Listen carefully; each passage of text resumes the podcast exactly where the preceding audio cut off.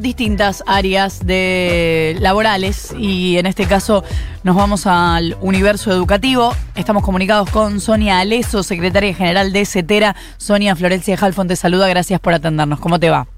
¿Qué tal? ¿Cómo están? Buenos días. Sonia, em, bueno, primero, ¿cómo están? ¿Cómo, ¿Cómo estás vos y cómo te parece que está el universo docente en este panorama?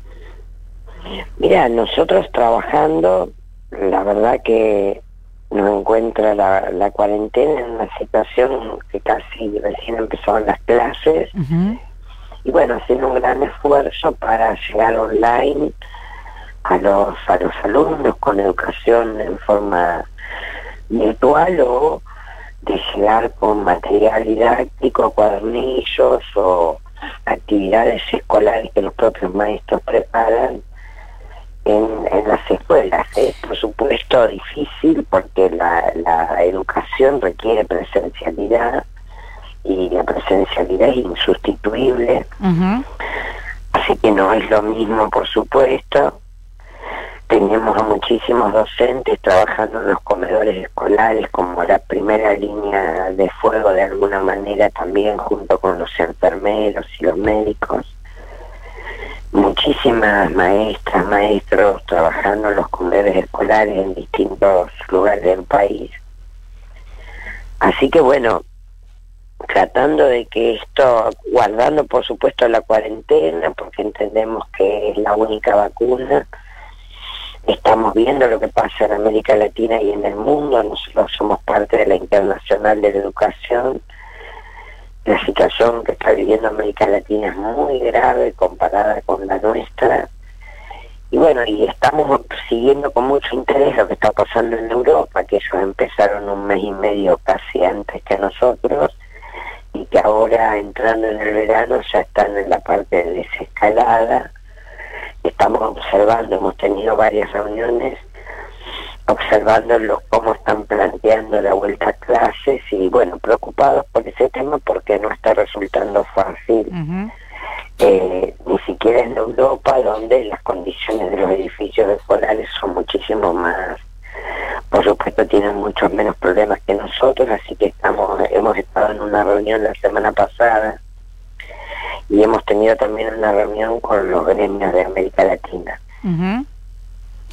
Eh, estamos hablando con Sonia Leso, secretaria general de CETERA, también con, con más trabajo, ¿no? En algunos casos los docentes en esto de hacer reuniones de padres por Zoom, hacer eh, a veces encuentros con los chicos eh, seguidos, escribirse por WhatsApp, como que hay una tarea más específica, me parece que se ha sumado, ¿no? Sí, nosotros planteamos el tema de la sobrecarga laboral. Vamos a tener esta semana una reunión nacional de paritaria por el tema de condiciones de trabajo. Eh, la, todo lo que tiene que ver con el teletrabajo o en nuestro caso la educación en contextos de, de distancia o online en el marco de la pandemia tiene una una por un lado una, sobrecarga laboral en el sentido que lleva para el docente muchas más horas que las horas que tiene eh, si estuviera trabajando en forma presencial. Se suma que los docentes, en el caso mayoritariamente mujeres, que son la base de nuestro sindicato, en un porcentaje altísimo en el nivel primario, inicial y especial, casi el 82% somos mujeres, después disminuye un poco en la escuela secundaria y en los institutos terciarios, que se va equiparando, pero lo que estamos viendo es, estas mismas compañeras están haciendo tareas de cuidado, están con sus niños pequeños en, en casa, y además están atendiendo a otros niños o jóvenes, adolescentes, es decir, con una multiplicación de, del tema de trabajo, estamos viendo con preocupación también, lo vamos a plantear en la paritaria, el tema de la cuestión de que los propios docentes se están pagando la conectividad, se están pagando internet, se están pagando su propia computadora. En muchos casos uno estamos haciendo una encuesta nacional de CETERA en todo el país. eh, que creo que va a arrojar datos importantes, ¿no? Estamos en plena en pleno trabajo de recolección de los datos en las provincias. Se te escucha un poquitito entrecortada, si ves que hay algún lugar que sea un poquito mejor para, en especial de dónde estás. Eh, Ahora. Puede ser, puede ser, sí, puede ser que ese sea el lugar. Eh, decís que entonces hay reunión paritaria esta semana para tratar todos estos temas. Hay reunión paritaria esta semana, así que bueno, vamos a ver cómo resulta esta, esta paritaria de condiciones de trabajo, que creo que para nosotros es muy importante porque tiene que ver con en qué condiciones tiene que plantearse el trabajo docente cuáles son los problemas que nos manifiestan nuestros compañeros y compañeras de cara a esta, esta pandemia.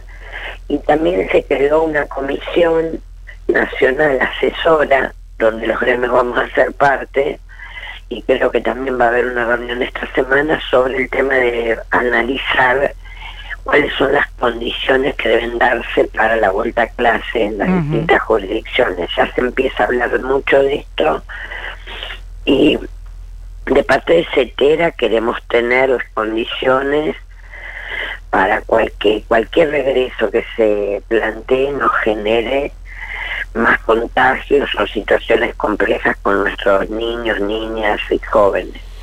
Sonia, ¿qué tal? Nico Fiorentino te saluda. Recién eh, hablabas de la insustituibilidad, digamos, de eh, la, la, presencia en, las clases y eh, la situación, la, pertenencia de CETERA al universo internacional. Quería saber si estaban recogiendo algunas experiencias de otros lugares del mundo para justamente esto que mencionabas recién a lo último. ¿Cómo puede ser posible o cuáles son las condiciones para una vuelta a clases?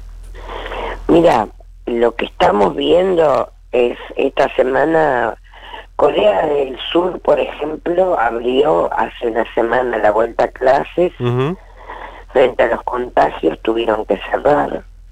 O sea que duraron una semana las clases. Prácticamente había desaparecido la circulación del virus en Corea del Sur. En Francia empezaron las clases eh, tuvieron problemas en muchísimos edificios escolares, con lo cual una parte importante de los edificios escolares no estaban en condiciones o tuvieron algún caso cercano y tuvieron que cerrar más de 200 escuelas. En Bélgica, en Bruselas, se, se hizo una encuesta donde el 82% de los padres contestaron que no estaban de acuerdo y que no se sentían seguros de mandar a los chicos a la escuela. Y decir, es un tema complejo. Bueno, en Israel hubo problemas también, que parecía ser, junto con Corea del Sur, uno de los modelos más más serios con respecto al distanciamiento, la cantidad de chicos, la gradualidad. Y esta idea del gobierno argentino de, va, eh, inspirado en otros países, de que vaya media aula y al día siguiente otra media aula para que los chicos tengan distancia entre sí. ¿Les cierra a ustedes? Mira, primero que las escuelas no son todas iguales. Nosotros tenemos escuelas donde hay 200 chicos y escuelas donde hay 2.500 chicos. Sí, pero suponete que fueran los mismos cursos, como primer grado. Lo que pasa, no, pero nosotros descartamos la primera infancia. En cualquiera de las hipótesis, por lo menos se entera y los asesores médicos que nosotros tenemos, los pediatras, infectólogos, descartamos la primera infancia. Descartamos quiere decir, eh, no vamos a abrir para primera infancia. Pensamos que no, que no, porque la primera infancia es muy compleja por dos cuestiones. Muy difícil que a un niño pequeño vos lo obligues o lo puedas obligar a estar quieto, sentado y sin contacto. Los niños pequeños mm. se abrazan, los niños pequeños comparten la cartuchera. Distinto es poder discutir en la cuestión de un alumno de un alumna de sexto o séptimo grado, de cuarto o quinto año de la secundaria y otra cosa es con los niños de la primera infancia, sea del nivel inicial o del primer ciclo de la escuela primaria. Nosotros, nosotros ¿eh? esto es lo que vamos a plantear y lo que nos, nos aconseja. Eh, por el otro lado, entendemos que primero tiene que pasar el invierno, es decir, este frío es verdaderamente complejo para la escuela porque es lo que es cuando aumentan cualquier las enfermedades respiratorias. Entonces vos te podés encontrar en una escuela con un niño cursando en un, resfrío común, pero que no puede distinguirse el coronavirus. Eso supondría, por ejemplo, 37.5 de fiebre, cualquier madre en una época normal espera, le toma la fiebre, le trata de que baje la fiebre. En este contexto, pues lo primero que pensás es que tiene coronavirus, tenés que para toda la escuela, controlar a, a todo el personal, porque los, los niños son, no tienen una alta tasa de contagio, pero contagian mucho. Eso es lo que se ha visto en todo el mundo como... Entonces tendrías que cerrar la escuela, bueno, hay que elaborar protocolos específicos. Es un tema muy complejo eh, y queremos abordarlo bien en esta comisión que se va a crear, que va a tener asesoramientos de expertos, donde nosotros tenemos el, asesoramiento de los que trabajan con nosotros se, se, plantea siempre que no antes de la semana 27 o 28, eh, que es cuando el virus empieza a perder efectividad y a bajar. Eh, nosotros, digamos, nos parece que en este momento, justamente cuando el virus está subiendo, por supuesto, o sea, la curva todavía no bajó, no estamos en la etapa decreciente como está Europa, que empezó un mes antes que nosotros Así que bueno, y monitorear cada, cada situación que va a ser distinta, no es lo mismo una provincia donde no tiene circulación que una provincia que tiene circulación activa del virus o mucha circulación. Así que bueno, todo esto es lo que hay que analizar y creo que establecer protocolos más, más estrictos. Lo otro que hay que decir es que nosotros volvemos no a las escuelas de Dinamarca, sino a las escuelas de Argentina, donde tenemos problemas de infraestructura, problemas con los baños, problemas sanitarios, problemas con el con la provisión de elementos de limpieza. Este es otro tema que hay que abordar. Que nosotros es frecuente que tengamos problemas con la con la calefacción en invierno, con el agua, bueno, estos son todos temas que tienen que estar resueltos previo a plantear cualquier, eh, cualquier apertura. Sonia, en términos de paritaria, en términos salariales, eh, ¿hay alguna eh, algún acuerdo entre los sindicatos docentes de qué de qué pedir? ¿Se se empezó a discutir algo, aunque sea en términos informales? No, en la mayoría de las provincias todavía estamos tratando que cumplan los acuerdos paritarios del principio de año, hay que decirlo con claridad.